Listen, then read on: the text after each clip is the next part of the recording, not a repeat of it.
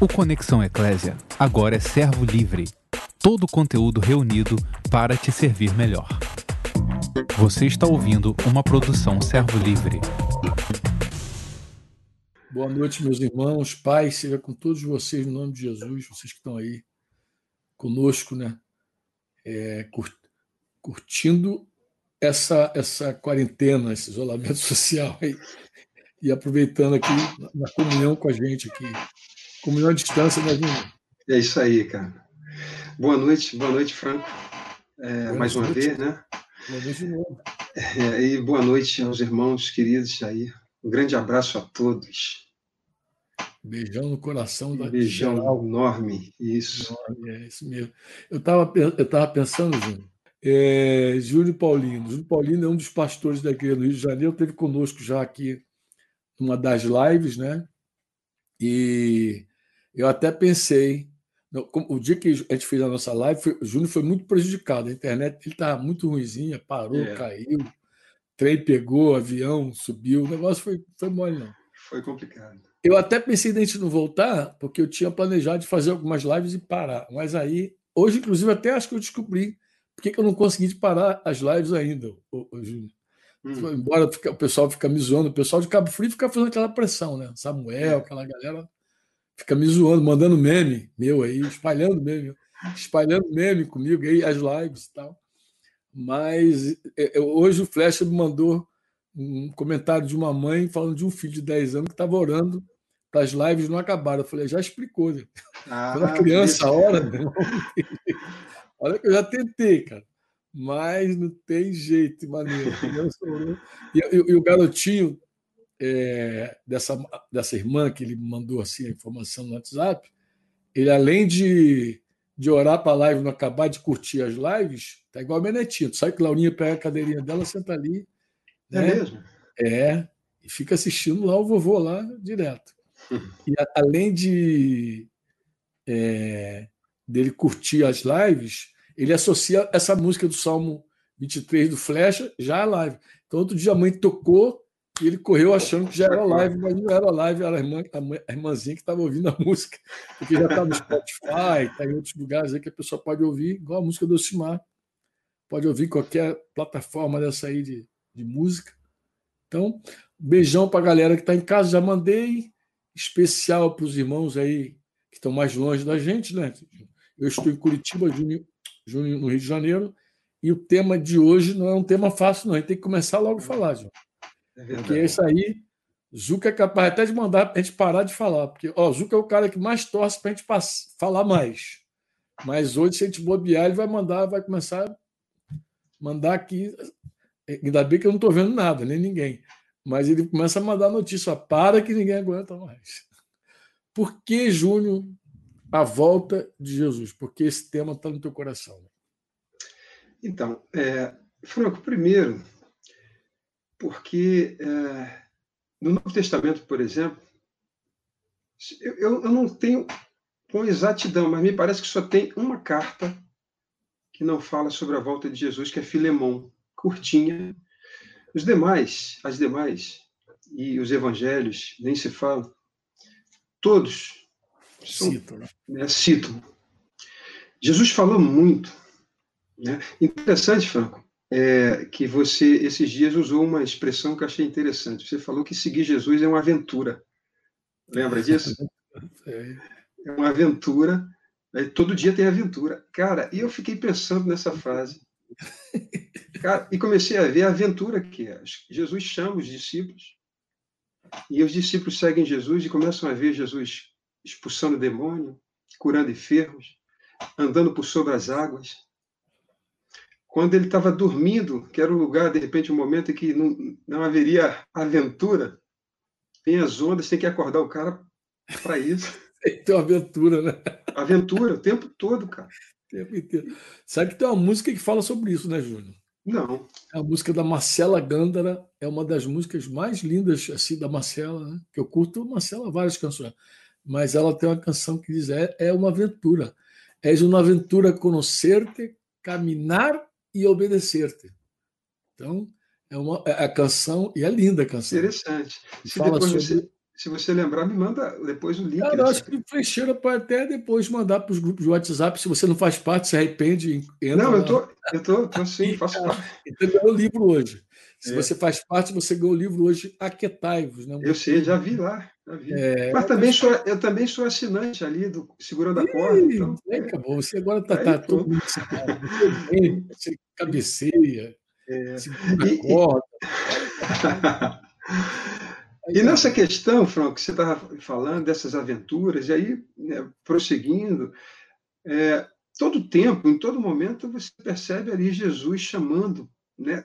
sempre algo novo acontece. E aí, Jesus é preso, outra aventura. Ah, interessante é que até, é, tem, chega, chega até um momento que é interessante que é, os próprios discípulos falam para Jesus, vamos para é, a Judéia, na verdade, para é, é, o Lázaro, quando ele iria ressuscitar Lázaro, ele tinha acabado, há é, poucos dias, ele ia ser apedrejado lá e ele volta. Saiu, saiu do tumulto. Né? E aí os caras falam assim para ele: Cara, vamos lá morrer com ele.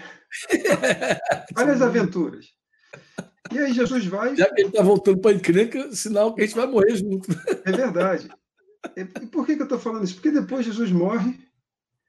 E dá a impressão que, se parar dentro desse aspecto que eu estou colocando aí, ele morreu, acabou as aventuras. O cara foi sepultado, já era. Três dias depois começa tudo de novo. Começa de novo. Mais começa, ele ressuscita, já aquela correria, aquele desespero. Né? E ele ressuscita, ele aparece, e aparece de um lado para o outro. É, depois ele sobe, é, ele volta para casa. E a impressão que dá ah, vamos dizer assim que essas aventuras será que terminaram? Não, porque aí já, o Espírito Santo desce. Já viu o Espírito Santo. Né? E aí já enche, enche o povo e já dispersa o povo para o mundo afora e as aventuras seguem. Segue, as aventuras seguem. Só que aí, Franco, em, em Atos capítulo 1, versículo 11, Jesus, é, quando ele está subindo, dois varões aparece, vestido de branco, aparece entre eles e fala assim: varões, por que vocês estão olhando para o alto? Esse mesmo Jesus que foi, da mesma maneira que ele foi, ele vai voltar. É. Só que ele também, Franco, deixou várias aventuras para a gente aqui. Porque em Mateus 24, ele fala de vários eventos escatológicos que apontavam para a volta de Jesus. É. E aí ele já começa dizendo: olha, porque eles perguntam. Detalhe, os, os, discípulos perguntaram a ele, lembra? Perguntaram. Os, os, os discípulos perguntaram. Não é bom até de citar isso, porque quando a gente não cita que os discípulos perguntaram, às vezes você nem entende o que Jesus está explicando, respondeu. É. Porque eles fizeram uma pergunta tríplice, foi? Isso. Até vai ficar pedra sobre pedra ali, o templo ia ser destruído. O templo. E eles mandam uma pergunta tríplice, né? Quando é que essas coisas vão suceder? Se eu bem recordo isso. isso. Quais são os sinais? Aí ele pergunta quais são os sinais de quê? Da tua volta e da tua final, volta da consumação. Da consumação do, do, do século. Século. É aí ele começa. E aí ele já. Aventura, começa a aventura. E ele já começa dizendo o seguinte: olha, cuidado para que ninguém vos engane. É, então ele já toca nesse ponto que, que, o primeiro é o aspecto. Ponto, então, né? Oi? É o nosso ponto hoje, então. Estou né? sentindo isso. Né? É, exatamente. É para aí que a gente vai, né? É, e aí, quando ele já começa a falar sobre o engano, você me permite eu abrir uma aspa rapidamente sobre a questão do engano? Por favor. Eu estava percebendo. Está aqui, é, é, Eu estava percebendo, primeiro, Jesus falando sobre o engano. Cuidado para que ninguém vos engane. Isso já é Mateus capítulo 24, logo no início ali. Versículo 5, se eu não me engano. Depois, no versículo 23, 24, na sequência, ele volta a tocar acerca do engano. E sempre tocando nessa cuidado para que ninguém vos engane. Só que Paulo, em 2 Tessalonicenses capítulo 2, versículo 3, 2, é, 2 3, é. 2, 3, ele fala, é, só que ele faz um acréscimo ali. Ele diz assim: cuidado para que ninguém, de nenhum modo, vos engane. Porque ele já tinha vários modos. Ele citou alguns modos, inclusive, Júnior. Citou. Ele falou, ele fala, ele fala. Ele, Paulo, quando, quando fala em segunda Tessalonicenses, ele cita algumas maneiras das pessoas é, serem enganadas. Ele vai dizer isso. Ele vai dizer, ó, ele vai dizer, no que diz respeito à vida do nosso Senhor Jesus Cristo, né, e a nossa reunião com ele, né? Nossa reunião com ele, ele vai dizer que não deixe demover facilmente do, do modo de pensar, não fique Sim. perturbado, né? Aí ele vai dizer por espírito, por palavra ou por carta, como se de nós procedesse. Lembra? Exato.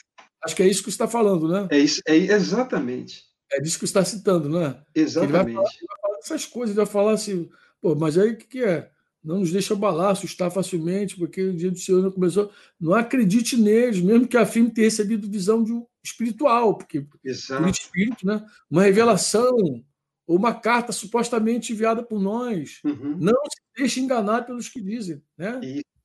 É isso mesmo que está citando. É, Essa é Franco, além disso, o que você está falando, olha que coisa interessante. Se você vai para a carta aos Gálatas, já no início ali, Paulo fica impressionado, para não dizer abismado, porque ele rapidamente já estavam se desviando do verdadeiro evangelho. É rápido, é, né?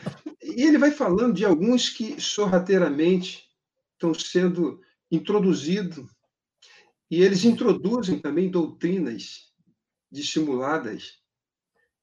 Né? E, e, e, claro, ele faz menção acerca do engano e dos, que, dos, dos, falsos, dos falsos profetas, dos falsos mestres e também dos falsos cristos. Os falsos cristos é um sinal é, que de engano é, dos ímpios. Mas os falsos mestres e falsos profetas, eles vão sair do meio da igreja, do meio do povo. E, Paulo, e, e o Senhor Jesus e Paulo já nos, alert, já nos alertaram acerca desse engano. É, deixa eu só dizer, é, falso Cristo, não sei se você vai lembrar daquele cara chamado Jesus José. Sim, lembro. É, Jesus Miranda morreu, lembra? Já lembro. Ele se declarou, se declarou Cristo. Ele, ele, ele fundou aquela igreja Crescendo em Graça. Crescendo em Graça. Cara, no Brasil, ouvi dizer que tinha mais de 100 mil seguidores da Crescendo em Graça. E no ano que ele se declarou imortal, ele morreu de cirrose. Mas ele tinha seguido. Ó, só no Brasil tinha mais de 100 mil. Que mandou tatuar todo mundo no número 666. Aí no Rio de Janeiro tinha uma galera de 666. Eu vi, eu, eu, eu vi carros. É, tinha uma galera.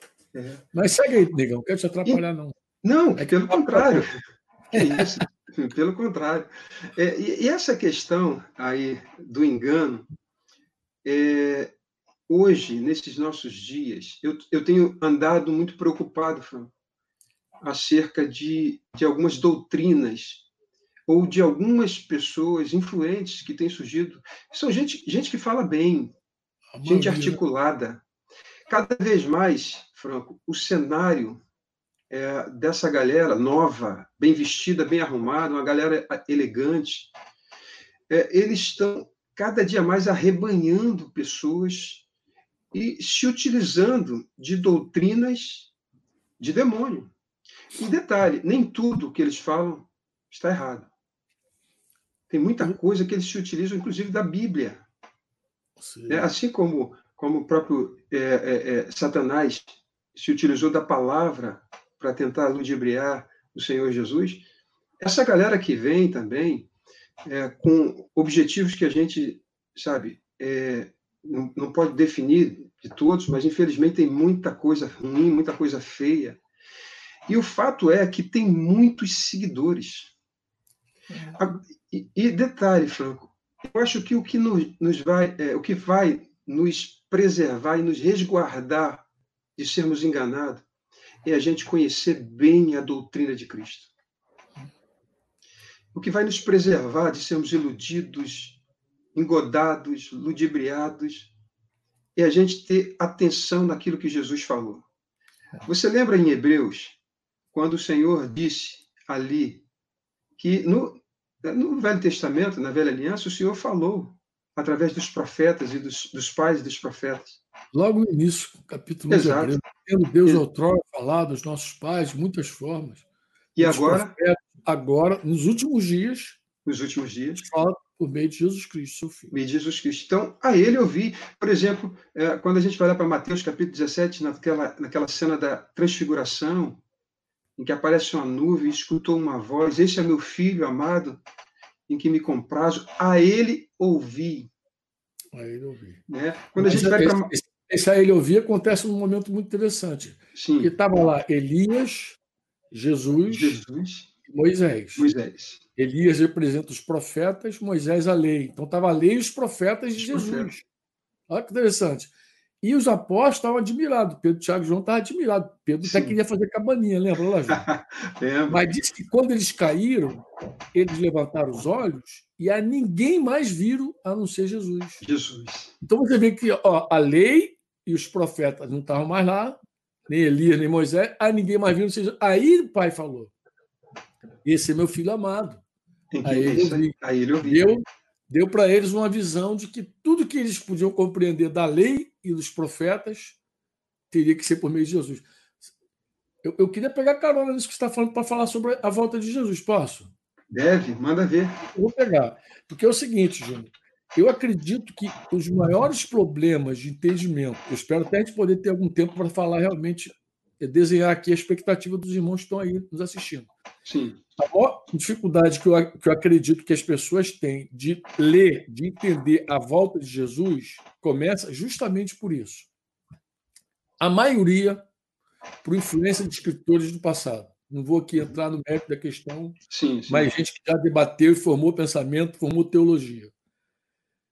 E dessa maioria começa a interpretar a volta de Jesus a partir do Velho Testamento. Então começa com Daniel, Isso. vai para Joel, que vai Aí vai passando os, os, os profetas Isaías, e a lei. Isso, exatamente. Ao invés de começar onde você estava lá, em Mateus 24, do próprio Jesus. É. Se a gente começar a leitura com Jesus e não com os profetas, nem com a lei, aí, Júnior, fatalmente a gente vai ter um discernimento mais claro da doutrina. É Se nós começarmos a leitura do Velho Testamento, vai dar um nó. Ah, eu, eu, até digo para os irmãos, nem com Apocalipse, por favor. Sim. Porque Apocalipse são eventos que misturam céu e terra.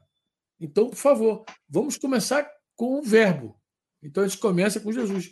Então, o nosso conselho sempre é para os irmãos, se quer entender a volta de Jesus, então você começa assim, irmão. Começa lendo lá Mateus 24, Marcos 13, Lucas 21. Então, uhum. Então você pega esses três momentos do sermão profético de Jesus e leia. Eu acho difícil, Júnior. Depois que o cara lê ali, ele ficar enredado por aquelas teologias de pré-milenismo, pré-tribulacionismo, amilenismo, pós-milenismo, que tem um montão de ismo e, e só confunde a cabeça do cara. Eu acho que ele vai entender claramente o cronológico de Deus, o que Jesus está dizendo. Sim. Claro, pode se atrapalhar num momento ou outro, mas ele não vai ter dúvida, por exemplo, como você está falando, o cuidado de Jesus, o cuidado de Jesus quando ele fala ninguém vos engane, é muito semelhante ao de, de, de Paulo. Porque ele vai dizer que muitos virão, eu sou Cristo, enganarão muitos. Né? Ouvirão falar de guerra, rumor de guerra. Fiquem atentos, não se assustem. É necessário que isso aconteça, mas não é o mas fim. Não é o fim, não é o fim. Não é o fim. Nação Exato. vai se levantar contra nação, reino contra reino, haverá fome, terremotos, vários lugares. Porém, essas coisas, todas essas coisas, são os, o princípio das dores. Então, você vê que o cuidado de, é, de Jesus se assemelha muito ao cuidado de Paulo. Quando Paulo, você partiu para a segunda carta, eu até começaria pela primeira carta aos Tessalonicenses. Quatro. Eu começaria, não, eu começaria pela primeira carta, por quê? Eu acho que arruma melhor, né? Então, vamos fazer assim, Júnior. Se você topar. Vamos colocar os nossos queridos em casa com a tarefa de ler o Novo Testamento. Aí eles Bacana. podem, a não ser que você queira destacar alguma coisa do que Jesus falou no sermão profético dele, aí tudo bem. Mas se você não for destacar nada do sermão profético, vamos deixar os irmãos com a tarefa de ler Mateus 24, Marcos 13, de 3 em diante, Lucas Sim. 21, de 7 em diante, e aí os irmãos em casa ficam com essa tarefa. Exato. A não ser que você queira destacar algo do que Jesus falou. Destaca e a gente manda fogo. O que, que você acha? Sim. Não, é, o, o, que acontece? Você, você foi muito preciso, para não dizer cirúrgico. Se você enxugou é, tudo em volta e ficar somente é, com a ótica de Jesus, você já define até uma, uma linha escatológica muito clara, sem invenção. Entendi. Né? Sem invenção. É, eu acho que um, um ponto, é, Franco, que acho que vale a pena considerar é que quando você quer saber um assunto, a maioria das pessoas, o que, que elas vão, vão fazer, principalmente hoje com a, a facilidade é, da tecnologia é, vão buscar a opinião de muita gente e encontram muita gente boa e muita gente inteligente. Só que pelo fato dessas pessoas, de algumas pessoas serem famosas, conhecidas na mídia, já abraçam essa, essa linha como se fosse verdade. E desprezam exatamente a Jesus. Quando você falou que é interessante isso, Cara, se a gente vai falar sobre a volta de Jesus, ninguém melhor do que ele mesmo para dizer. Ah, falar. Né? Deixa que ele mesmo fale. Né? Então, esse é o primeiro ponto. O segundo ponto, que traz muita confusão, é que as pessoas querem alcançar um nível de interpretação daquelas figuras todas, do dragão, da serpente. Cara, nem João. Né? Sabe, aquela, sabe aquela expressão que você utilizou aí? É, que querem saber aquilo que está é, é, tá obscuro, mas não querem viver aquilo que, que já foi revelado. Ah, você, você guardou isso, né? Você está tá assistindo live, Júnior? Eu tô, tô ligado. Foi na conversa com o irmão, o irmão me perguntou, o irmão lá do Ceará, Sim. Fortaleza, me perguntou sobre vida devocional. O que, que é vida devocional?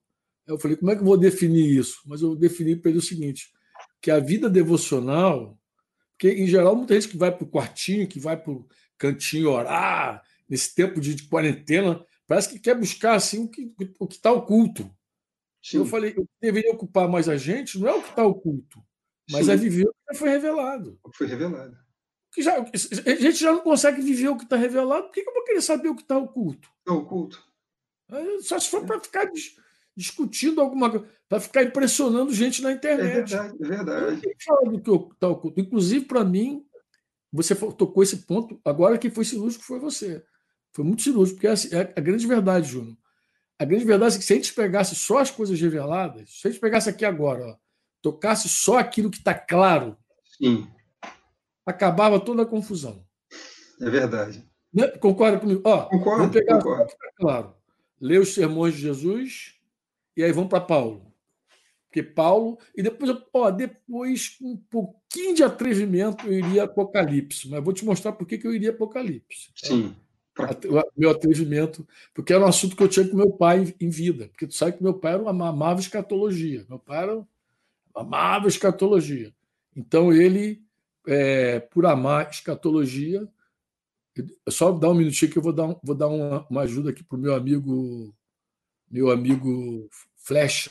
Está perguntando. Eu falei, Marcos 13, de 3 a 13, Lucas 21, de 7 a 19, e o capítulo 24 de Mateus, aí vai embora. Vai embora. ele que tu vai, vai receber tudo.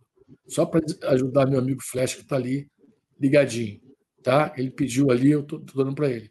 Mas assim, meu pai amava escatologia, você sabe. Então, em vários momentos, eu conversava com meu pai. Então, e Apocalipse, eu até vou mas vou, vou lá em Apocalipse para ler algumas coisas que aí eu julgo assim, Deus me falou. Então aí eu falo na ousadia de que Deus me falou sobre aquilo. Sim, exatamente. Se você, topar, se você topar, a gente vai, a gente até entra por aí. Mas eu acho que a linha correta seria essa que você está falando aí.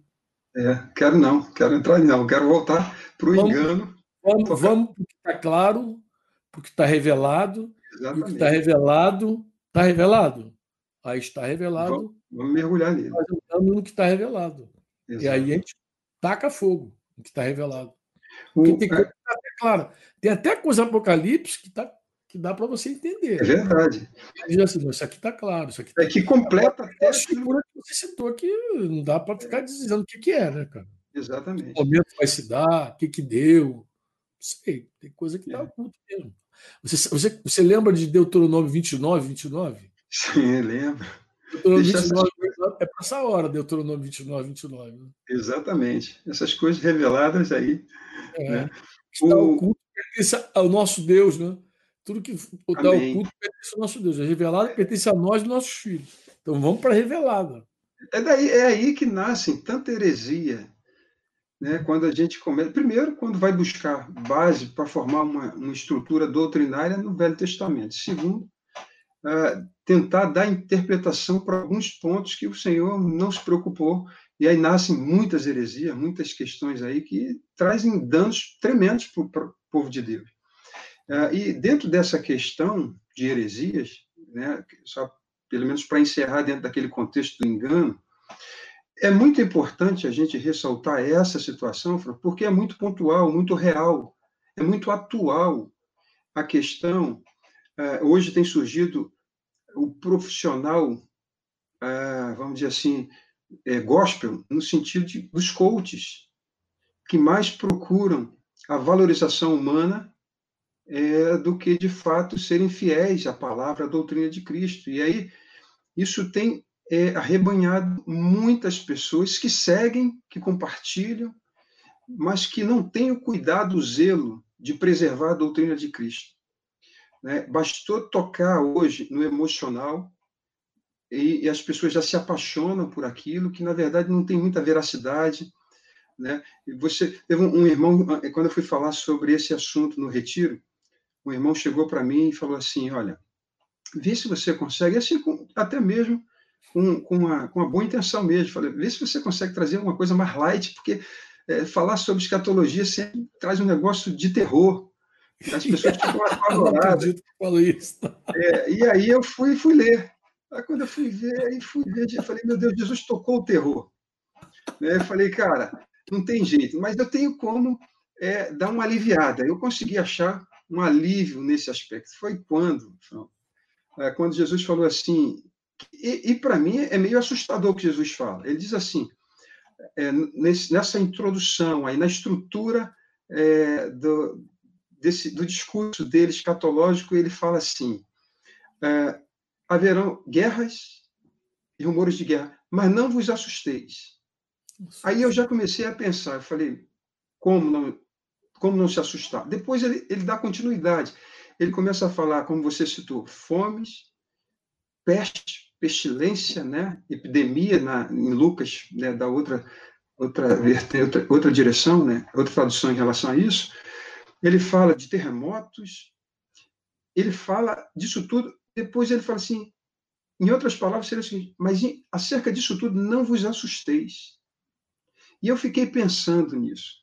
Nós estamos vivendo um momento assim muito, muito difícil no mundo. O coronavírus tem assustado e aterrorizado o mundo.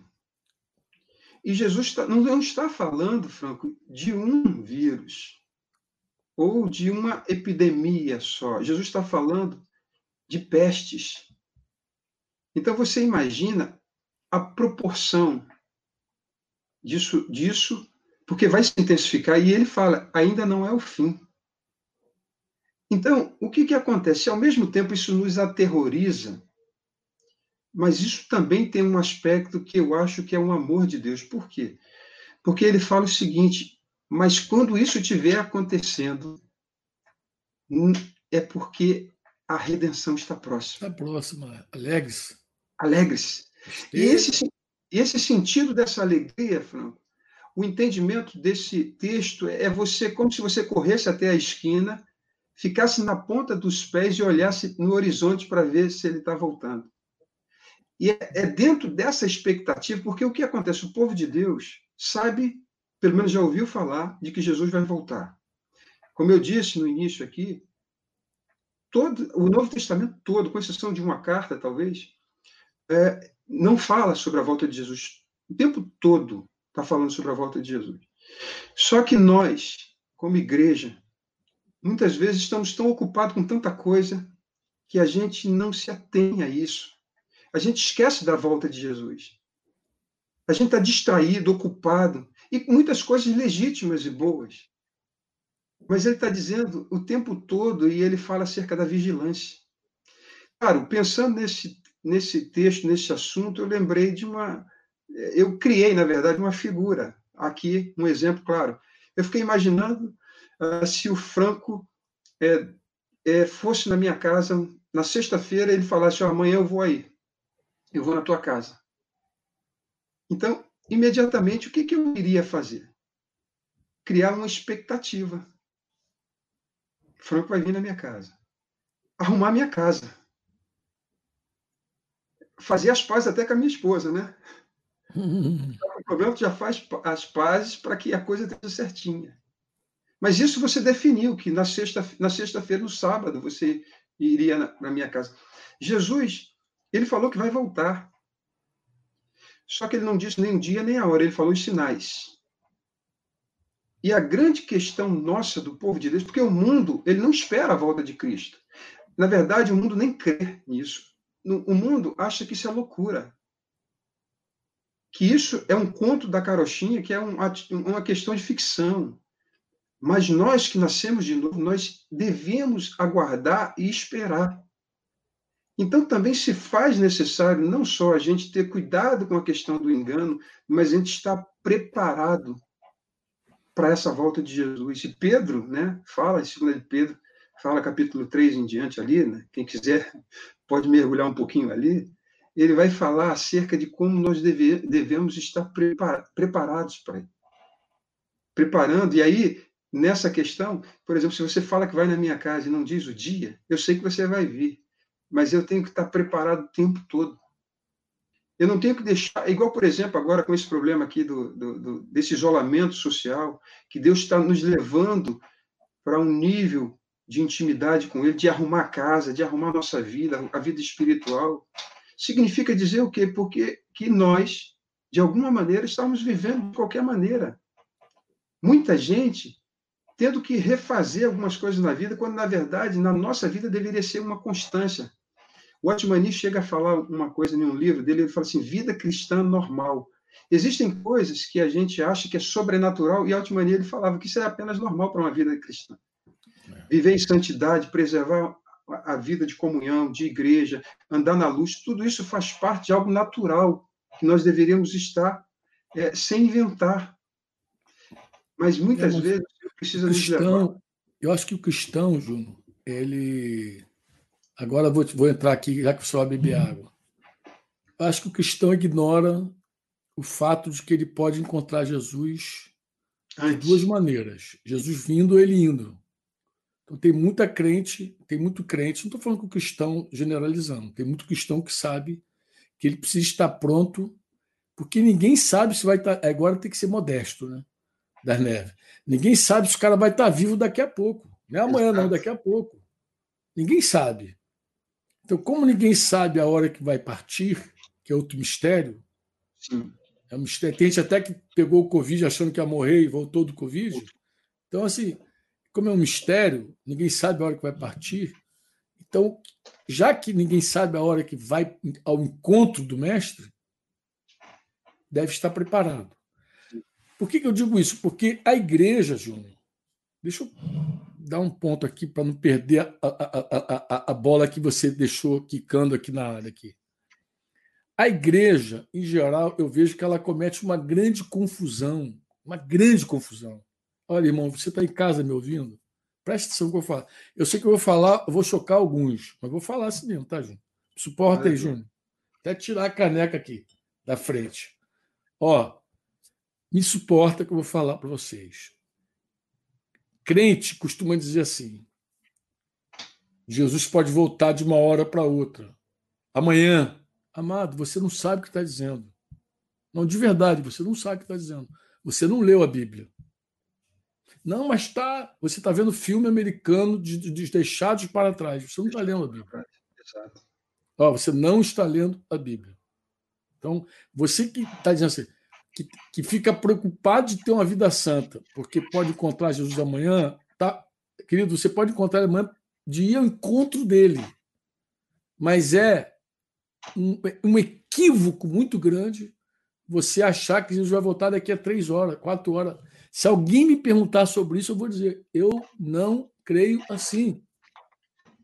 Eu não creio que Jesus vai voltar daqui a três horas, quatro horas. Inclusive, o próprio Cristo, ali no cuidado dele dos enganos, ele diz: ninguém vos engane. Você sabe, é, é, é, Júlio, que muita gente marcou hora, dia da volta de Jesus, já fez cálculo. Sabe que os caras fazem tudo aí, né? Todo, todo ano, ou a cada cinco anos, tem um anticristo já. Já foi Bill Gates, agora é o Papa, já não sei o quê. Cara, eu tô cansado disso, cara. Sinceramente, não, você, agora deixa eu me desabafar. Já que você Pô, abre teu coração, filho. Me provoca, me provoca. Abre teu coração. Deixa eu abrir meu coração. Eu estou cansado de irmãos que fica mandando é, é, WhatsApp, não sei o quê. E aí, e aí é agora, é a bola, Jesus já voltando, é amanhã que a trombeta vai tocar. Amado, deixa eu te contar. Em primeiro lugar, o seguinte: a primeira coisa que eu queria te falar é o seguinte, por isso que eu falei que seria legal começar com o Tessalonicenses, Júlio. A primeira carta de Paulo aos Tessalonicenses, no capítulo 4, capítulo 4, versículo 13, aí, no capítulo 4, você vai ao do versículo 13, tu vai até, pode até passar e entrar no 5, no capítulo 5, mas ele vai dizer o seguinte: Irmãos, não queremos que ignorem o que acontecerá aos que já morreram, para que não se tristeça. Aí você vai lembrar que Paulo vai falar que você não deveria ficar triste, mas ter esperança. Porque os que creem em Jesus, aquele que crê que Jesus morreu e ressuscitou, também tem que crer que Deus trará de volta a vida com Jesus todos que morreram. Então, se você crê que Jesus morreu e ressuscitou, você também tem que crer que Deus trará de volta a vida com Jesus todos que morreram. E ele vai dizer o seguinte: ele vai dizer é, que a palavra, a palavra do Senhor é a seguinte: nós, os que ainda estivermos vivos quando o Senhor voltar, não iremos ao encontro dele, não precederemos, não você para falar, de, de forma, alguma, nós vamos preceder aqueles que já morreram. Já morreram em Cristo. Então, quem morreu em Cristo, o cabeçudo, guarda, quem morreu em Cristo, eles vão ressuscitar primeiro. O Senhor mesmo descerá do céu com brado de comando, voz de arcanjo, com toque da trombeta. Todo mundo espera a sétima trombeta, a última trombeta. Então segura aí, guarda a sétima trombeta. Aí ele vai dizer: primeiro, primeiro, os mortos em Cristo ressuscitarão. Então põe isso na tua cabeça. Os mortos em Cristo ressuscitarão. Isso é importante? É, senão não estava escrito, amado. Depois, com eles, nós, o que ainda estivermos vivos, seremos, seremos arrebatados nas nuvens. Então, arrebatamento da igreja se dá logo depois que os mortos em Cristo ressuscitarem. Então, são a, a volta de Jesus, a volta de Jesus acompanha esses eventos. Os mortos em Cristo ressuscitam, os vivos são, arrebatados no encontro com o Senhor nos ares. Então, ele vai dizer: estaremos com ele para sempre. Para sempre estaremos. Né? E depois ele vai dizer também: não é necessário, irmãos, que eu escreva sobre essas coisas com vocês. É, é, é ele fala, ele, ele usa uma expressão assim: quando como isso acontecerá. Ele fala: não é necessário que eu te explique como e quando isso acontecerá, porque ele virá inesperadamente, como ladrão à noite, né? quando as pessoas estiverem dizendo assim: tudo está em paz e seguro, olha o sinal, tudo está em paz e seguro.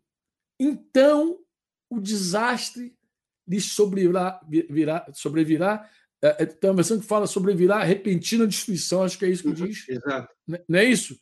Isso. Repentina, destruição, repentina destruição, como, como iniciam as dores do parto de uma mulher. Aí Jesus está falando que é o princípio das dores.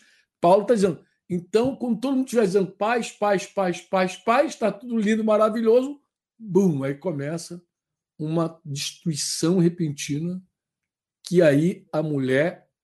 Então, olha bem, ele está falando de destruição repentina. Ele não está falando de arrebatamento, não. Exato. Ele está falando que primeiro vem uma destruição repentina. Mas vocês, irmãos, não estão na escuridão a respeito dessas coisas. Vocês não devem se surpreender quando o dia do Senhor vier como ladrão, porque todos vocês são filhos da luz do dia. Então a gente não pertence à escuridão, mas a gente pertence à luz, né? Fiquem atentos. Ele vai dizer assim: ó, fica atento, fique esperto, Não durma como os outros. Não dorme o sono da indolência, não. Permaneça atento, sejam sóbrios. Aí ele vai falar da noite, as pessoas dormem, os bêbados se embriagam, mas nós vivemos na luz. Bem, dito isso, irmão, dito isso, você vai pegar a carona na segunda carta de Paulo Tessalonicenses. Eu estou falando aqui, Júnior, só aquilo que já está revelado, que ninguém tem dúvida, que está escrito. Então, ele, na segunda carta que, que Júnior citou aqui, de, da segunda carta de, aos Tessalonicenses, no capítulo 2, de versículo de 1 a 12, ele vai dizer assim, irmão, anota na tua Bíblia aí, pode pesquisar, pode bater, pode ler todas as versões que você quiser. Ele vai dizer assim: agora, irmãos, vamos esclarecer algumas coisas a respeito da vida do nosso Senhor Jesus Cristo. Então, vamos esclarecer, porque o negócio está confuso, né? Eu acho que uma outra versão ele vai dizer assim: no que diz respeito à vinda do Senhor, no que diz respeito, vamos dizer aqui o que diz respeito à vinda do Senhor, vamos esclarecer alguns fatos, tá bom? Primeiro, a respeito da vinda do Senhor, mas ele não vai falar só da vinda do Senhor, porque ele já disse que é a vinda do Senhor e a nossa reunião com ele. É a vinda do Senhor e o nosso, nosso encontro com ele. É óbvio, a gente já sabe disso. Jesus vai, vai vir e nós vamos, os vivos serão arrebatados. Os mortos ressuscitarão primeiro, volta com Jesus. Então, quando Jesus vier, Jesus já vem com o pessoal ressurreto. E os vivos que estiverem vivos encontrarão com Jesus na nuvem. Então, preste atenção no que Paulo vai dizer. A respeito, o que diz respeito à vida do nosso Senhor Jesus Cristo e a nossa reunião com Ele, aí ele vai dizer: pedimos que vocês não se deixe demover facilmente Exato. o seu modo de pensar, nem fiquem de... perturbados, né? Aí, a gente já citou aqui que é por espírito, ah, tinha uma visão, Jesus está voltando. Quer é por palavra, aí eu fui revelado, daqui a três anos, duas horas, dois minutos, Jesus vai voltar. Quer por palavra, quer por carta. Alguém escreveu, se fosse um apóstolo, ah, descobri um papiro aqui de Paulo dizendo dia e hora Jesus voltar. Como se procedesse de nós dando a entender que o dia do Senhor já chegou. Tu vê que é o mesmo cuidado de Jesus. Não chegou agora, a gente chegou agora, Jesus está voltando amado. Ninguém, olha o que ele vai dizer, de modo nenhum os engane. É o que o Júnior está batendo aqui. Ninguém te engane. Por que, Franco? Por que, que Paulo está dizendo? Porque isso, olha como é que eu sublinhei na minha Bíblia, Júnior. Isso de modo algum. Isso não acontecerá sem que primeiro. Isso que não acontecerá é o que, que ele está se referindo? A vinda de nosso Senhor Jesus Cristo e a nossa reunião com Ele. Lembra disso, Júnior? A vida de Jesus e a nossa reunião com Ele, isso não acontecerá sem que primeiro venha a apostasia, apostasia. e seja revelado o homem da iniquidade, iniquidade o filho da perdição. Uhum. Agora, o que, que esse cara vai fazer? Ele se opõe e se levanta a tudo que se chama Deus, ou é objeto de culto, Sim. a ponto de assentar-se no santuário de Deus. Aqui abre um parêntese, ponto. Isso aqui é desde de Epifânio Antíoque, Antíoco Epifânio lá, porque os judeus criam que essa palavra de Daniel, de que o, o filho da perdição, o homem da iniquidade, ia se sentar no trono de Deus, tinha se cumprido lá com Epifânio. Jesus vem e abre o tema de novo e muita gente acredita que o general Tito entrou. Isso. E ele é o cara, ele é o filho da perdição. Mas Paulo segue dizendo, amado. O Paulo que está dizendo que esse cara ele vai se levantar contra tudo que, é, que se chama Deus, que é objeto de culto. É Paulo está dizendo, a ponto de assentar-se no santuário de Deus. Então ele está pegando Isso. o que Jesus disse. Ou seja, ele está dizendo o que Jesus disse. E ele vai se apresentar como se fosse o próprio Deus. Vocês vocês não lembram que eu já ia dizer a vocês essas coisas quando ainda estava com vocês? Eu dizia, pô, agora vocês sabem o que detém. Bem, isso é um mistério. Aí tenta, todo mundo fica tentando dizer o que, que detém, que é o Espírito Santo. Meu irmão, para de entrar no que está oculto. Nós não sabemos o que, que o detém para que ele seja revelado no seu tempo. Eu acredito que quem detém ele é Deus, pô. Aí, e Deus detém. Aí os, os, os caras que acreditam no arrebatamento da igreja, sabe o que eles vão dizer? que quem detém a revelação do anticristo, olha que noia, Júnior, é a igreja. Que a igreja, quando for arrebatada, aí o anticristo se manifesta. Mas, meu Deus, Paulo está falando o contrário. Exatamente. Paulo está falando que a vida de nosso Senhor Jesus Cristo e a nossa reunião com ele não acontecerá sem que primeiro venha a apostasia e seja revelado o homem da iniquidade. Da iniquidade. Exatamente. Então, o que detém não é a igreja, meu querido. A igreja vai estar aqui para ver a apostasia, vai ver o homem da iniquidade ser revelado. É isso que ele está dizendo. Ele falou que só esse cara vai se levantar. Uhum. Então será revelado o iníquo. A quem o Senhor Jesus matará com o sopro da sua boca, destruirá pela manifestação da sua vinda. Então, preste atenção, meu querido. Esse Nico vai ser destruído pela manifestação da vinda de Jesus. É isso que Paulo está dizendo, que corrobora com os textos do Sermão da Montanha. Depois tu vai ver lá direitinho que isso aqui corrobora, fecha direitinho com o que Jesus falou. Então, por favor, quem fica dizendo assim, não, mas que pode voltar amanhã, você está vendo muito filme americano, deixados para trás. Você precisa entender o que está escrito. O que está escrito. Posso bater outra bola sobre isso, Júlio? Antes de você, antes de você Ó, vou beber água agora. É, né? Tá bom. Não, é que quando você citou é, o texto de, de Tessalonicenses, quando Paulo repreende a igreja deles estarem sendo removidos da fé deles, né? E aí eu lembrei do texto de, é, de Pedro, da, da, segunda carta, né, a epístola aqui de Pedro, capítulo 3, diz assim: é, tendo em conta, antes de tudo, que nos últimos dias virão escarnecedores, ó, com os seus escarnes, andando segundo as próprias paixões e dizendo: onde está a promessa de sua vinda? Querendo remover. Porque desde que os pais dormiu, todas as coisas permanecem como desde o princípio da criação. É, porque aí é que está o ponto, outro ponto aqui, ó, porque deliberadamente esqueceram que de longo tempo houve céus, bem como a terra, a qual surgiu da água e através da água pela palavra de Deus pelo qual veio a perecer o mundo daquele tempo afogando em água. Ele está se utilizando dessa, dessa palavra aqui, que não é um esquecimento é, por conta de memória, mas é algo deliberado. E eles vão, de fato, tentar remover é, muitas pessoas da sua fé legítima, daquilo que Jesus falou, de que Paulo falou. E eles, mais uma vez, estão falando acerca do engano, desse cuidado. Então, é só para agregar essa questão, esse texto, porque eu achei é, muito é, pontual. Você vê que, que Jesus ele fala do cuidado que a gente tem que ter, porque, na verdade, muitos vão dizer: Jesus já voltou. Já voltou. Ele já está entre nós. Ele vai dizer: não vai acontecer assim. Todo olho verá. É. Então, o maior golpe, Júnior, vou falar qual é o maior golpe que vai haver no mundo. Um homem vai se dizer o Cristo. Por isso que é anticristo. O cara que se dizia Jesus Cristo lá, o Jesus Miranda, ele também se declarou anticristo. Inclusive, ele falou: Eu sou anticristo, porque anticristo não é contra, contra Cristo. É no lugar dele. É no lugar de Cristo. No lugar do Cristo. Esse, esse, esse homem assentado no templo de Deus pode ser duas coisas. Pode ser a restauração do templo mesmo de Israel. Sim. Pode ser que ele restaure o templo. Eles, têm, eles querem restaurar o templo tem tudo para restaurar o templo, eles estão esperando a oportunidade para restaurar o templo. Então, pode ser que realmente entre um homem ali no templo de Israel, pode ser, mas pode ser também que o diabo ocupe o coração das pessoas de um jeito terrível, enganando, se possível, os próprios eleitos, que um montão de gente deixe outra coisa ocupar o coração que não seja Jesus. Que o espírito do anticristo ocupe o coração de várias pessoas que não seja Jesus. Porque nós sabemos que o templo do Espírito Santo, o templo de Deus, é a igreja. Então pode ser. Mas não vamos ficar especulando.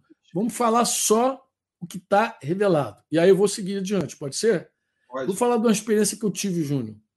É, depois eu falo do meu pai. Mas vou falar uma experiência que eu, que eu tive aqui que eu acho que vai corroborar com os nossos queridos em casa. Eu estava é, em casa, eu estava eu morava no Rio de Janeiro ainda. Não sei se você vai lembrar disso. E eu acordei e eu achei que estava pegando fogo, alguma coisa, porque havia uma nuvem cobrindo aqui o, o teto, cobrindo o teto de onde eu estava deitado. Eu levantei e falei: ah, Tá pegando fogo. Olhei, não tinha cheio de queimado, nada. Eu achei que estavam tacando fogo lá fora. Falei, Denise deve ter deixado a janela do quarto aberta. Alguém tacou fogo, entrou fumaça.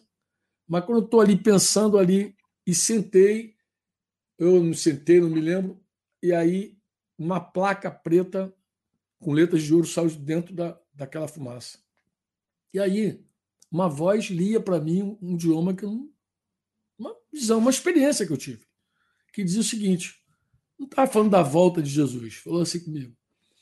Vocês se preocupam muito com a sétima trombeta. Vocês querem muito ouvir o toque da sétima trombeta. Mas vocês deveriam estar preocupados com a sexta trombeta. Eu lembrei, eu falei, meu Deus, é verdade.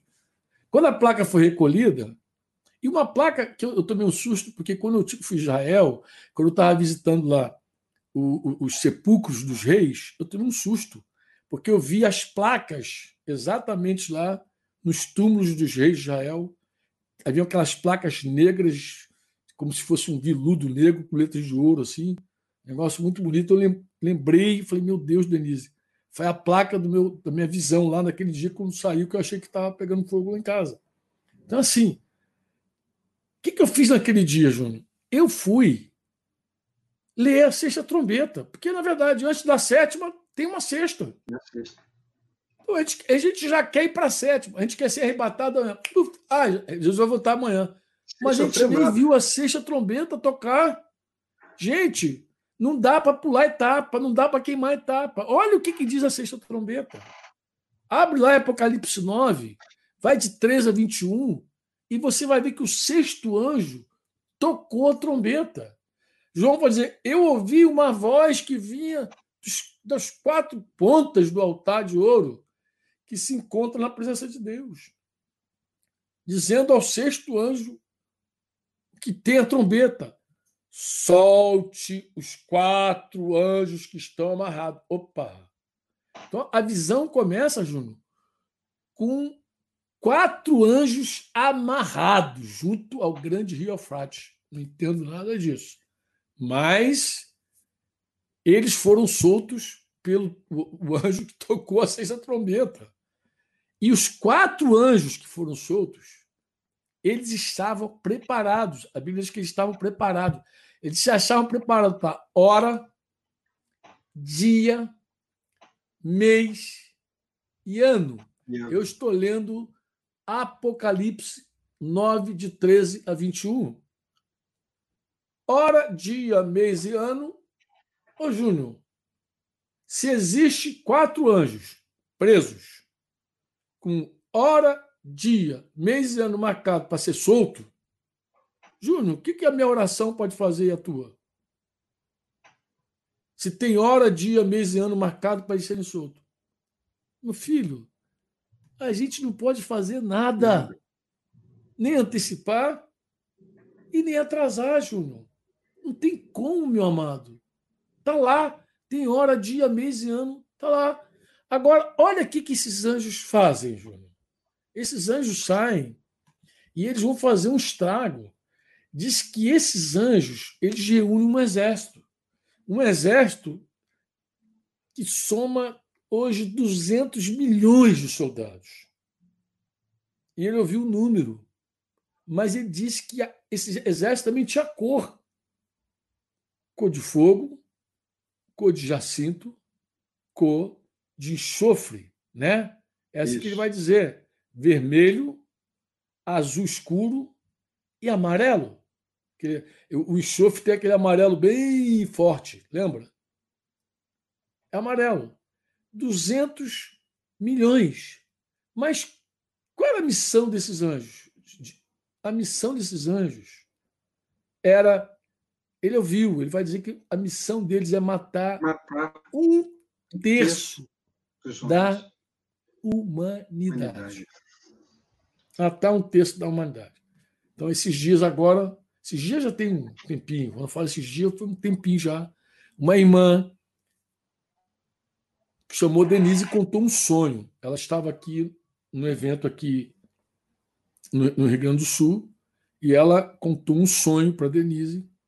Parece que ela viu um cavalo amarelo descendo as nuvens, um cavaleiro assim descendo, e ela ouviu uma voz que dizia assim: um terço do mundo será morto. Os habitantes. Mas ela falava com Deus, falou, Senhor, mas um terço é muita gente. Ela deve ter calculado. Se fosse hoje, seria mais de 2 bilhões. 2 bilhões. 2 bilhões e meio, mais ou menos. É, bi. 2 bi, bi, isso. 2 bilhões. Né? E aí ele. Ela falou assim: oh, mas é muita gente. E a voz dizia para ela assim: está Decretado. determinado. Já foi, já, isso já é estabelecido. Já foi definido. Já foi definido. O que, que ela fez? Quando ela contou para Denise, foi Denise, é a sexta trombeta. Como assim, Franco? Falei, a sexta trombeta. A sexta trombeta já definiu, com dia, hora, mês e ano marcado, que um terço a quantidade é. da população do população. mundo vai morrer. Ah, vai morrer. Alguém já viu isso acontecer? Porque o cara quer a sétima trombeta, Júnior. Mas não ouviu nem a sexta tocar ainda, já quer a sétima. Diz que ali a Bíblia é literal. Morre um terço da população do mundo. E ela é tão literal, ela é tão forte. Esse texto é tão forte, tão forte, que ele diz que ele vai matar, esses anjos vão matar por meio de três flagelos. Aí tem os, os entendidos, né? Que acham que vai ma matar por meio de três flagelos, que é o, que é. O, o fogo, a fumaça, fumaça e o enxofre. enxofre. Aí eu já ouvi especialistas dizer assim: são três tipos de guerra que a gente tem hoje, Fran. A biológica, que inclusive há quem diga que o, o coronavírus, coronavírus é. é. uma guerra biológica, uhum. química, a guerra química e, e a, a, a, nuclear, atômica. Então as pessoas dizem assim, são três tipos de guerra que existem. Uhum. Aí já você pega, bem, muitos estudiosos olham para isso aí e ficam fazendo conta mesmo, que é como se fosse uma guerra. Como se quatro anjos, quatro demônios saíram, que estavam amarrados, estavam presos, então não gente boa, né, cara? Eles saíram e tocaram fogo no mundo. Se entraram em quatro comandantes, quatro generais, quatro presidentes, sei lá onde eles entraram. Vamos, vamos chutar aqui, entrou num, num brigão lá do Irã, entrou num brigão lá não sei da onde, da Coreia, entrou Coreia entrou nos, nos caras belicosos do mundo e provocou uma terceira guerra mundial. Qual o resultado dessa terceira guerra mundial? Três, dois, quase três bilhões de mortos. Aí o cenário está oportuno para aparecer um cara e juntar tudo. Esse é o cenário. Uma falsa, falsa paz, né? Isso, mas esse é o cenário. Esse é o cenário. Muito oportuno. Mas essa é a sexta trombeta. Mas não vamos falar de cenário, não vamos especular, vamos falar só sobre o que está escrito. O que está escrito chocante desse, desse texto aqui, da sexta trombeta, eu vou dizer o que é chocante. Chocante, amados, é o final do texto. São os últimos versículos. Aqueles que não morreram dessas pragas, dessas coisas, né? aqueles que não. O resto da humanidade, aqueles que não foram mortos por esses flagelos, não se arrependeu das obras das suas mãos. Eles não deixaram de adorar os demônios, os, demônios. os ídolos de ouro, de prata, de bronze, de pedra, de madeira, que não podem ver, nem ouvir, nem andar, ou seja, a idolatria segue. Também não se arrependeram dos seus homicídios, os abortos seguem, a morte segue, os assassinatos seguem, nem das suas feitiçarias, segue a feitiçaria nem da imoralidade sexual e nem dos furtos. furtos. Então segue, segue o homem duro, um homem duro. Então assim, o cara tá falando comigo que amanhã não abrir e fechar de olho vai, cara, por favor, amado, você pode amanhã encontrar Jesus indo ao encontro dele. Isso. Não se iluda, porque a própria Bíblia diz que ninguém deve te enganar. Ninguém deve te enganar. Existem eventos que precisam ocorrer, Júnior. Se esses eventos acontecerem, Júnior, aí tu pode dizer, Jesus está voltando. Está voltando. Exatamente. Mas se Jesus não tiver, se esses eventos não acontecerem, tu pode dizer, eu estou indo. Ah, e, e, tem mais um, Franco. Eu que estou indo. Tem mais um. Que Jesus ele definiu que esse evangelho, o evangelho do reino, isso, vai ser pregado. Deveria ser pregado, deve ser pregado, será pregado todas as nações. Em todas as nações. É. Então virá o fim. O fim. É. Porque e, ele diz também que na perseguição nós teremos Sim. oportunidade de pregar mais do que a gente pregou. Exatamente. A gente vai pregar para gente que nunca ouviu. Pô. É. Inclusive, é um ambiente, Franco, é muito propício para a redenção, para a salvação, porque é. a galera sofrendo é igual hoje, nos dias de hoje. A Mas galera está passando. é duro, né? Oi? Você viu que ó, depois da sexta trombeta, os caras seguiram lá na O mundo segue perverso. O Júnior, vou, vou, vou tocar aqui o assunto do meu pai. Sim. Só para poder não perder nossa pegada, pode ah, ser? Ah, beleza. Deixa eu, meu, deixa eu tocar o assunto do meu papai, que o meu assunto do meu papai é tranquilão.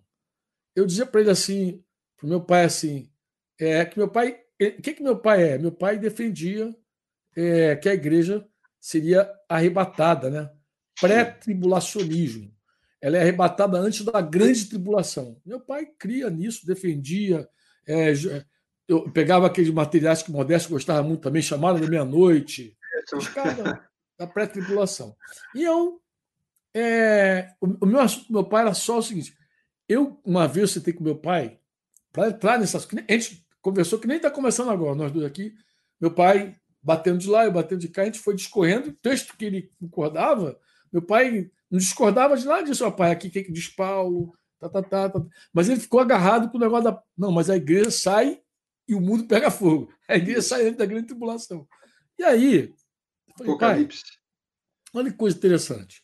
Vamos estabelecer algumas verdades. Primeiro é o seguinte, né? É difícil falar de Apocalipse, como eu falei, são visões que mexem com céu e terra, é muito difícil. Isso. Mas há algumas pistas interessantes que a gente pode avaliar a volta do Senhor Jesus à luz dessas pistas, claras, não as obscuras, mas claras. Uma é a sexta trombeta que eu estou falando. Cara, antes da sétima, tem a sexta, pô. Você pode não gostar, mas tem, pô. Aí você quer pular para a sétima, tudo bem, resolve com Jesus mas a sexta vai trocar, tocar antes da sétima. Nem falei da quinta, nem falei da quarta. Eu fiquei, falei, estou falando só da sexta, tá? Mas nós sabemos, Júnior, por aqui, porque a gente já leu aqui, que haverá ressurreição. Jesus já tinha dito isso. Jesus falou lá em João 5, 28 29, falou: não fiquem maravilhados com isso, porque vem a hora em que todos os que se acham nos túmulos ouvirão a voz, voz, dele e sairão. Aí ele vai dizer assim: os que tiverem feito bem para a ressurreição da vida. Então ele chamou uma ressurreição de ressurreição da vida. E os que tiverem praticado mal para a ressurreição do juízo. Mais um pouquinho antes, ele vai dizer o seguinte: que quem ouve a minha palavra, lá no versículo 24, e crê naquele que me enviou, tem a vida eterna, não entra em juízo, mas passou da morte para a vida. Então a gente entende que quem crê em Jesus participa dessa ressurreição da vida. Quer dizer, a gente não vai estar na ressurreição da vida porque a gente é bom. A gente vai estar na ressurreição da vida porque a gente crê em Jesus, certo? Isso, certo. E meu pai está aceitando toda essa conversa. Então lá. Aí falei, pai, vamos ver a primeira ressurreição da Bíblia? Porque está lá em Apocalipse 20. João diz como foi. Ele diz, do versículo 4 ao versículo 6. Vi tronos, os que estavam sentados nos tronos lá haviam recebido autoridade para julgar, e, e, é verdade. Todo mundo, inclusive, que ressuscitou, também vai julgar, lembra? Anjos, vai julgar, vai julgar tudo. Sim. Vi também as almas daqueles que haviam sido decapitados. Então, ele teve uma visão interessante. Ele viu algumas almas que haviam sido decapitadas. Por causa de quê que essas almas foram decapitadas? por causa do testemunho de Jesus. Por causa da proclamação da palavra de Deus. Não tinham adorado a besta. Aqui eu falei, pai, olha, eles não tinham adorado a besta.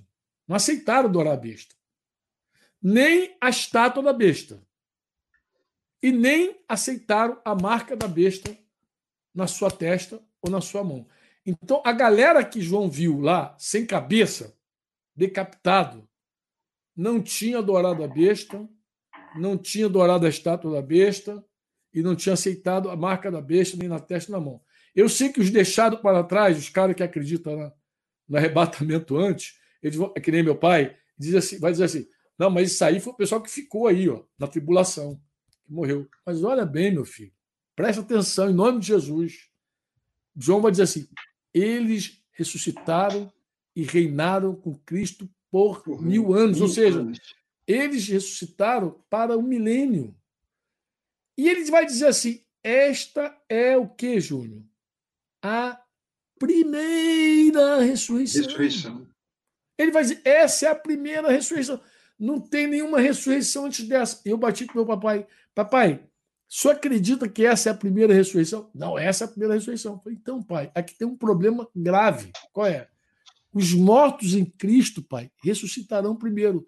Só depois que os mortos em Cristo ressuscitam primeiro é que a igreja é arrebatada. Nós já lemos isso lá com Paulo aos Tessalonicenses. Nós vimos isso duas vezes. Os mortos em Cristo, eles ressuscitam primeiro. Então, se essa é a primeira ressurreição, pai, como que na primeira ressurreição dos mortos tem gente lá que morreu por causa do testemunho de Jesus? Porque proclamaram a palavra de Deus. Está certo, isso pode ter sido nos dias dos apóstolos, pode ter sido até agora do arrebatamento, Estado Islâmico, tá bom. Mas diz assim: não tinham adorado a besta. A besta. E nem tinha marca. Nem a estátua, e nem marca. Não aceitaram a marca, é. morreram porque não aceitaram. Exatamente. Falei, pai, como que esses caras ressuscitam já na primeira ressurreição se a igreja foi arrebatada antes da tribulação? Pronto. Se a igreja foi arrebatada antes da tribulação, pai, não pode ter na primeira ressurreição gente que não adorou a besta, pai. E aqui travei com meu papai, ele ficou travado. Aqui ele deu uma travada, porque aqui, Júnior, não é um texto complicado. Ele diz assim: felizes e santos são aqueles que participam da primeira ressurreição. Primeira ressurreição. A segunda morte não tem mais poder. A gente sabe que não tem poder sobre eles, pois serão sacerdotes de Deus e de Cristo e reinarão com ele por mil anos. A gente sabe que a igreja vai reinar por mil anos, vai passar o milênio com Jesus aqui na Terra. Depois do milênio, no início do milênio, o diabo é preso, no final do, do milênio, o diabo é solto. Jesus, então, destrói aqueles que se levantam com Satanás, e aí, novos céus, nova terra, juízo do, do trono branco. Então, a segunda ressurreição é na segunda ressurreição que vai ver quem vai ser julgado, quem não vai ser julgado. A igreja não está ali para ser julgada. Exato. A igreja está ali para julgar. Para julgar. Lembra que Paulo escreve aos Coríntios? Sim, assim, sim. Tem nenhum sábio no meio de vocês. Você não sabe que nós vamos julgar os anjos. Julgar os anjos, isso. Nós vamos, se nós vamos julgar os anjos, Júnior, como é que a gente vai pegar nossas questões e levar para um juiz incrédulo julgar? Exato. É isso que Paulo está batendo lá nos uhum. Coríntios. Lá.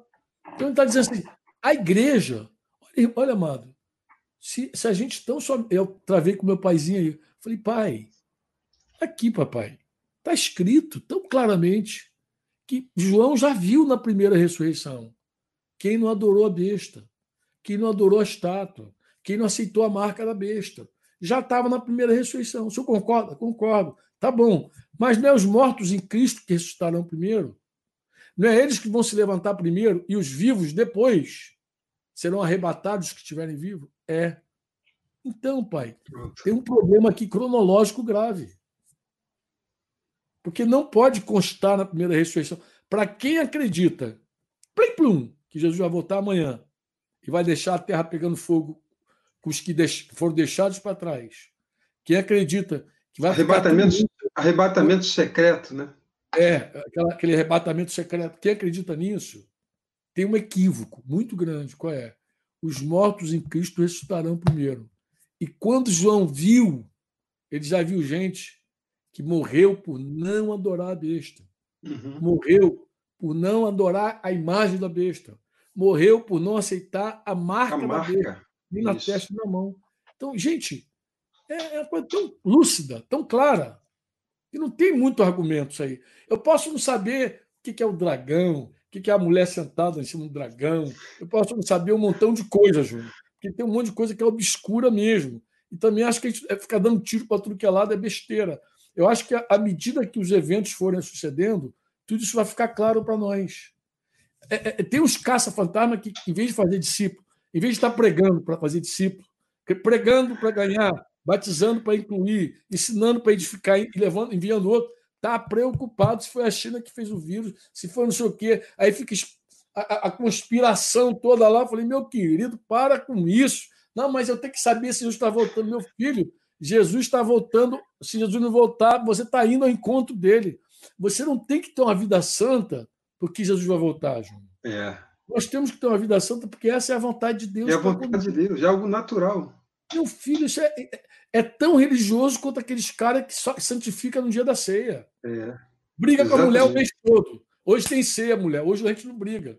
Cara, isso é uma coisa muito religiosa, Júnior. Dá, dá até algeriza, desculpa.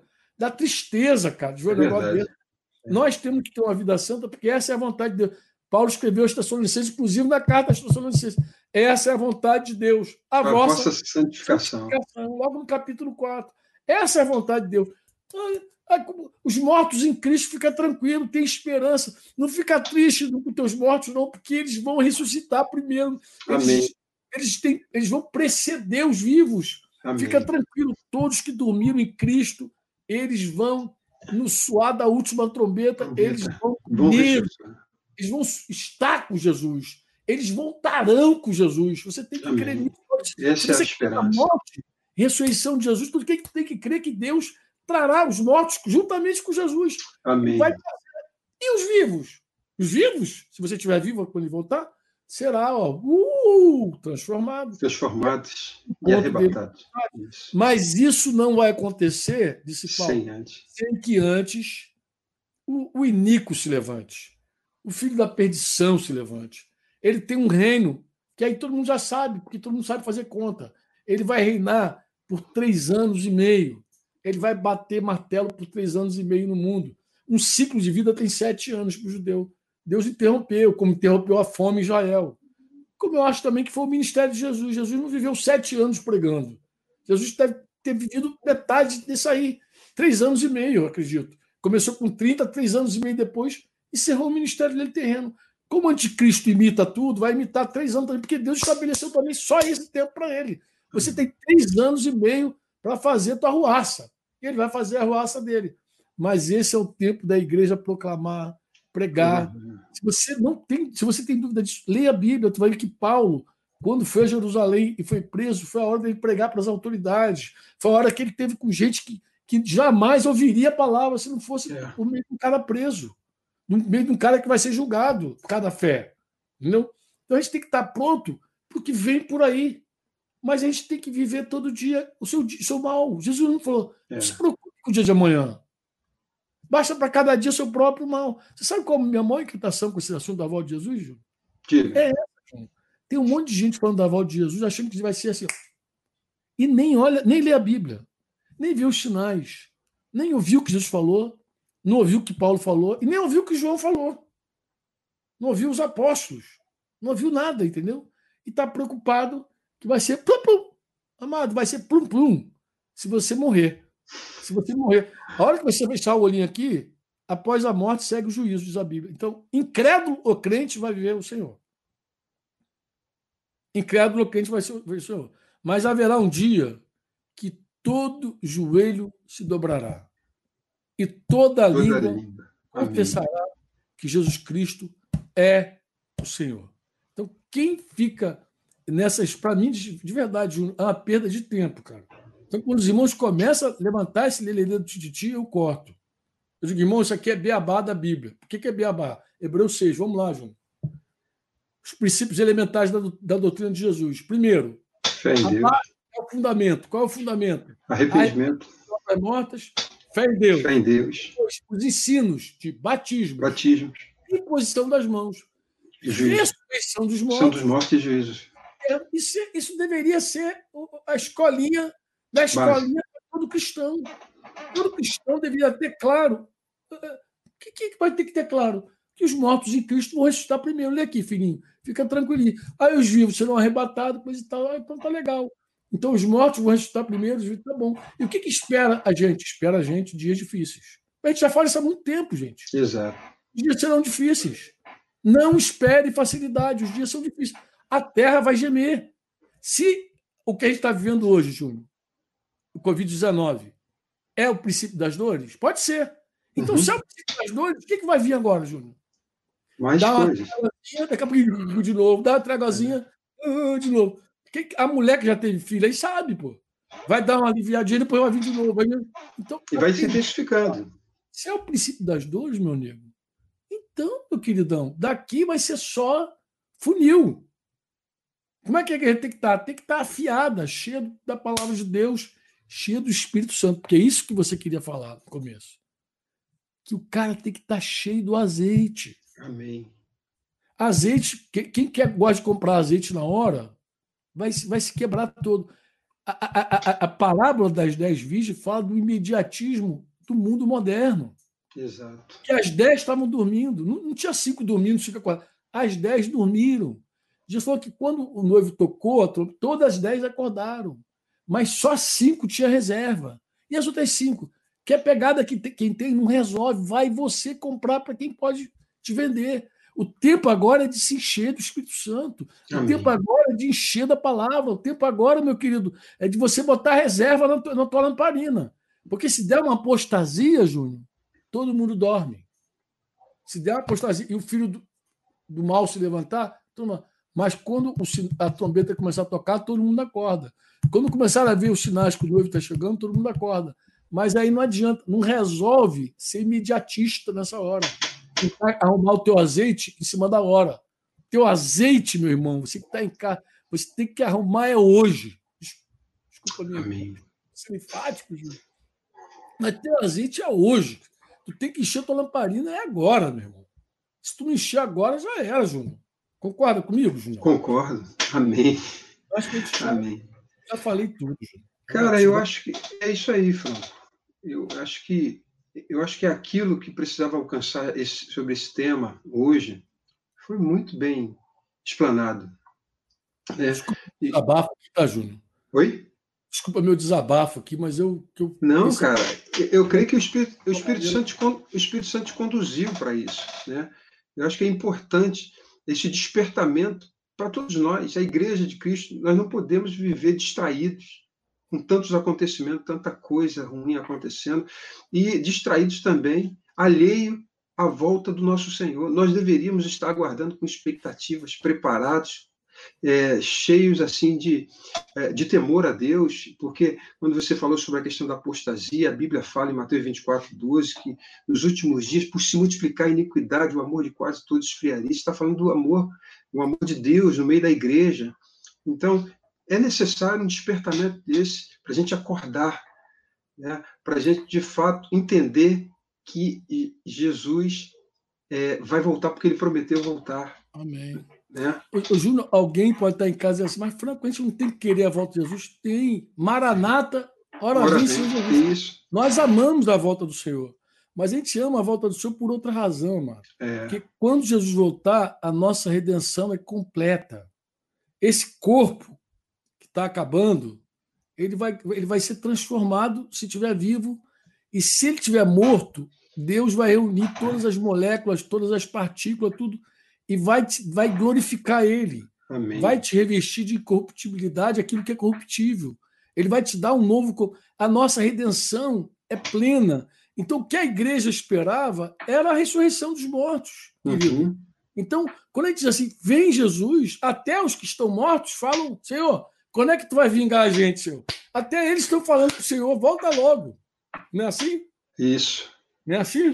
Amém. Não é esse o diálogo, Senhor? É isso. Até quando, Senhor? A gente vai ficar aguardando. Vai ficar dizer, até agora. os mortos estão impacientes, eles querem logo. É. Também Inclusive, o- a, a própria natureza, Franco, aguarda, geme. A gente geme com esse corpo corruptível. Então, nós queremos que Jesus volte Queremos. por outras razões, amado. A É, gente, quer, a gente quer que Jesus volte porque a gente crê que é a nossa redenção plena. Mas a gente não pode ser iludido de pensar que Jesus vai voltar no abrir e fechar de olhos para É. gente como nós, carnal pra caramba, né? nem considerando os primeiros cristãos que morreram na arena lá, torturados. exato. Cara, exato, Deixa o mundo pegar fogo na grande tribulação e a gente fica lá aguardando exato. Jesus descer e apagar o incêndio. Amado, A gente leia a até ignora, Bíblia. Sai É, a dessa, gente- cara. a gente até ignora o próprio texto, né, na estrutura do texto, de Jesus ele falando que se não fosse por conta dos escolhidos, né, se ele não abreviasse aqueles dias, até os escolhidos ninguém, seriam mortos. Ninguém né? É, é para você ver, para você ver como, como, nós iremos passar por essa tribulação. Tribulação. É, Jesus falou isso, Jesus falou que a gente vai ser preso, que a gente vai poder dar testemunho, que a gente vai poder falar Exatamente. dele. E não se preocupar com isso, que aí o Espírito não, Santo. o Espírito Santo é uma coisa linda. Fala é. isso. Encher tua boca. Não. É isso? é isso aí, vai. Ele mesmo vai falar por nós, vai testemunhar por nós. Olha que coisa tremenda. É, ele fala o seguinte: o versículo 29 do capítulo 24, ele diz assim: olha que interessante. Ele diz assim, Logo em seguida, a tribulação daqueles dias, vai usar esse dia, o sol se escurecerá, a lua não dará lua. sua claridade, as estrelas cairão do firmamento e os poderes do céu serão abalados. Então, e Pedro também vai dizer isso. Aparecerá no céu o sinal do Filho do Homem. Todos os povos da terra se lamentarão. Vai ter gente viva ainda aí, cara. É. Verão o filho do homem vindo sobre a nuvem, as nuvens do céu. Ele está dizendo isso sobre as nuvens do céu. É, é interessante porque Daniel, Daniel, ele chega a dizer que assim, eu estava olhando nas minhas visões da noite e eis que vinha como as nuvens do céu, alguém como filho do homem. Daniel cita isso, cara, com poder e grande glória. E ele enviará os seus anjos com grande som de trombeta, os quais farão o quê? reunirão os seus escolhidos dos quatro ventos de uma, de uma outra extremidade do céu. Meu amado, Mateus já disse isso aqui. Mateus 24 está dizendo. Ele vai dizer isso logo em seguida, logo após a tribulação daqueles dias. Os sócios, amado, se a gente não quiser interpretar a Bíblia, é, porque ler Daniel a partir de Jesus é uma coisa. Agora, ler Jesus a partir de Daniel é outra coisa. É outra, é. É outro negócio. Aí não dá certo, não.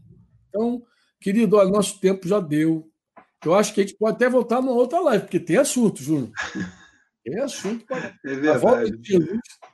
Ó, e vou dizer para você, tem irmão curioso, sabe por quê? Ah. Eu acho que essa live de hoje vai dar o que falar. Cara. É mesmo? Vai, Júnior. Vai. Vai dar o que falar, mas tá bom, que bom. Eu, Amém. Eu, eu, aqueles irmãos que são tão assim, mais. É, tem gente que acredita como nós. Sim. vai ficar cada vez mais fortalecido no que a gente está falando.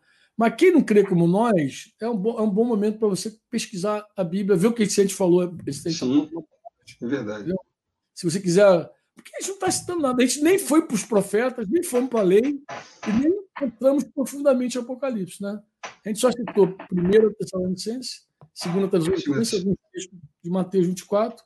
Você lembrou, acho que Lucas, Marcos, alguma coisa aí, e entramos um pedacinho de Apocalipse. Não, mas nem tem muita coisa, não. Dizer, o que eu posso fazer agora é te pedir para orar, orar, você orar. Amém. Por nós. Amém.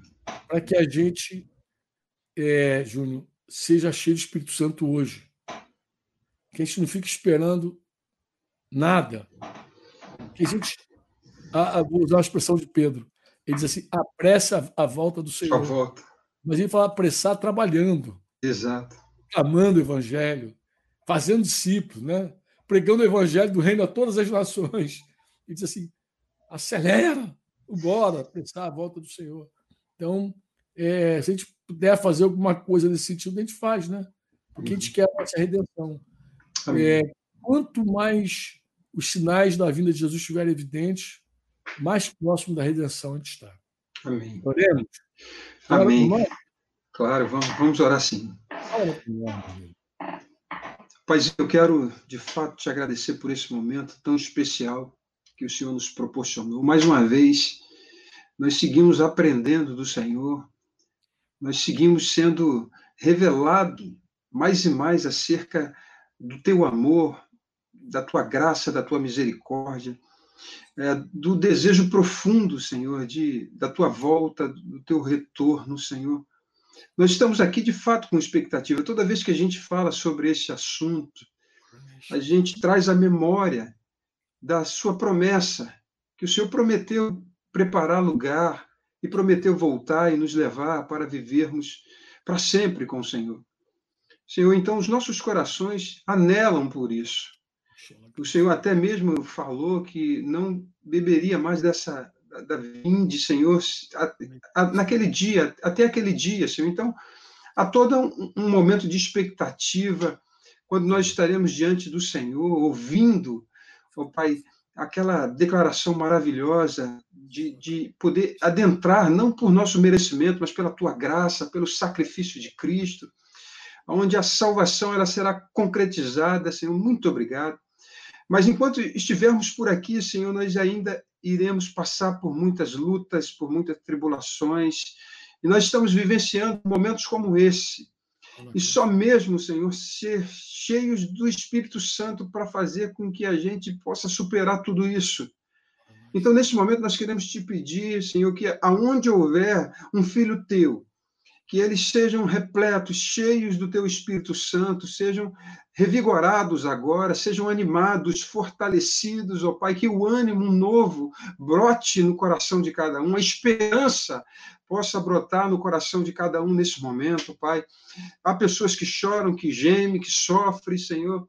Alguns perderam seus entes queridos, mas que sejam agora renovados com essa esperança de que na tua volta, Senhor, os mortos ressuscitarão primeiro, Senhor. Então, nós entendemos, ó Pai, que nada disso é em vão. Nós entendemos que todos aqueles que abdicaram das suas próprias vidas, da sua própria vida, largaram tudo para seguir Jesus, há uma recompensa, Senhor.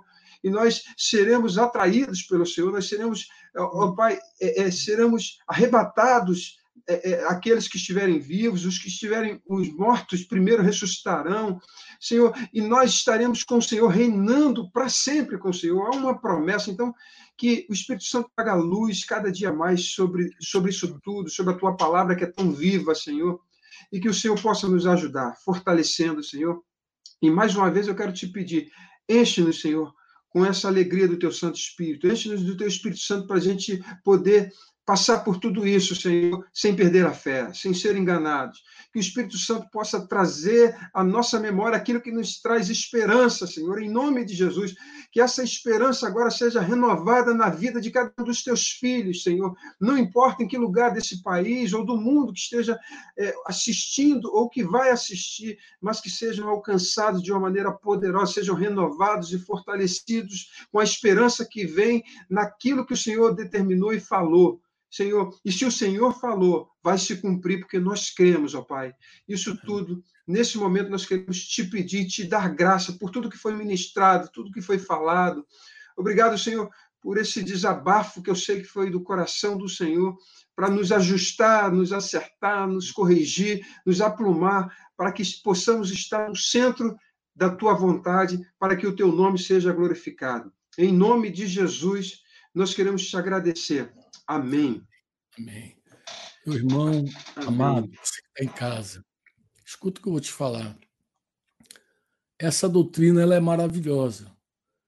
Ela é maravilhosa principalmente para aquelas pessoas que perderam entes queridos, que por alguma razão estão tristes, né, por ter perdido pessoas amadas. Mas Paulo, o primeiro texto que a gente citou aqui foi de Tessalonicenses 4, a primeira carta, no capítulo 4, versículo 13 em diante. Isso. Ele vai dizer que ele vai fazer um pedido. Ele falou assim: Eu não quero que vocês ignorem o que vai acontecer aos que já morreram, né? para que vocês não se entristeçam. Então, quando você sabe as coisas que vão acontecer, a, a esperança ela, ela toma o lugar da tristeza. Então, onde havia tristeza, você não, você não vai ficar alegre, mas você vai ter esperança. Vai dizer que. Ele vai dizer assim, para que você não, não se tristeça como aqueles que não têm esperança. Porque a falta, a esperança parece que é a base da alegria.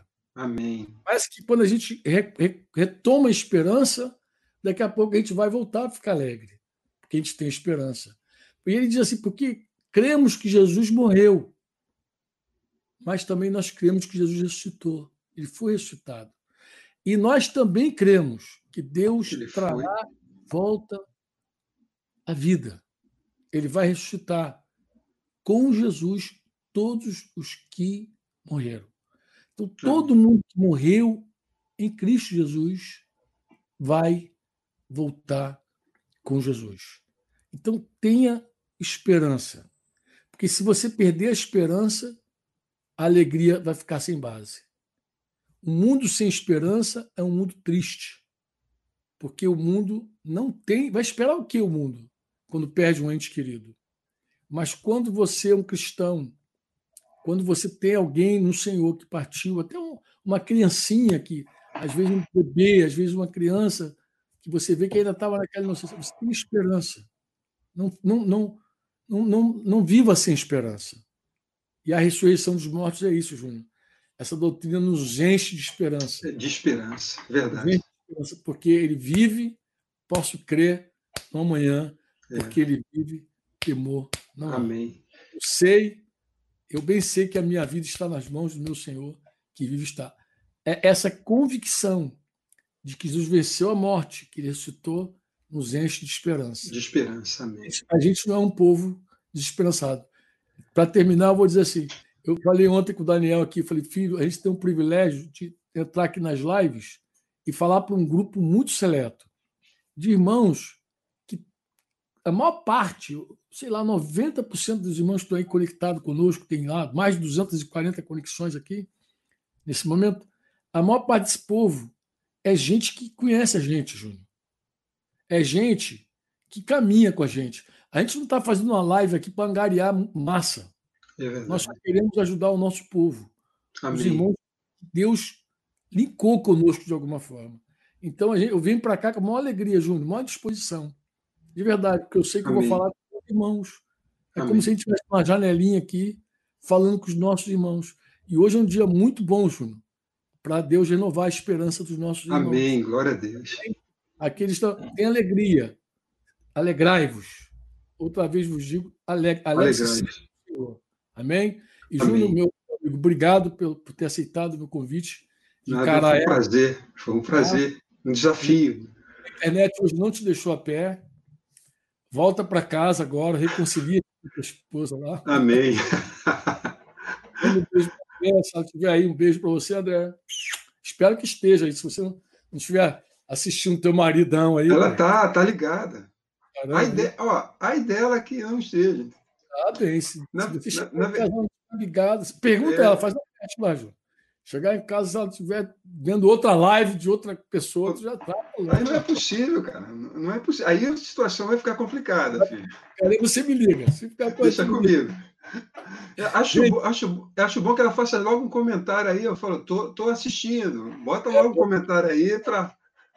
Ó, é, galera dos grupos de WhatsApp e de Telegram, hoje a gente distribuiu um livro, mas a gente quer mandar outros presentinhos para você, tá?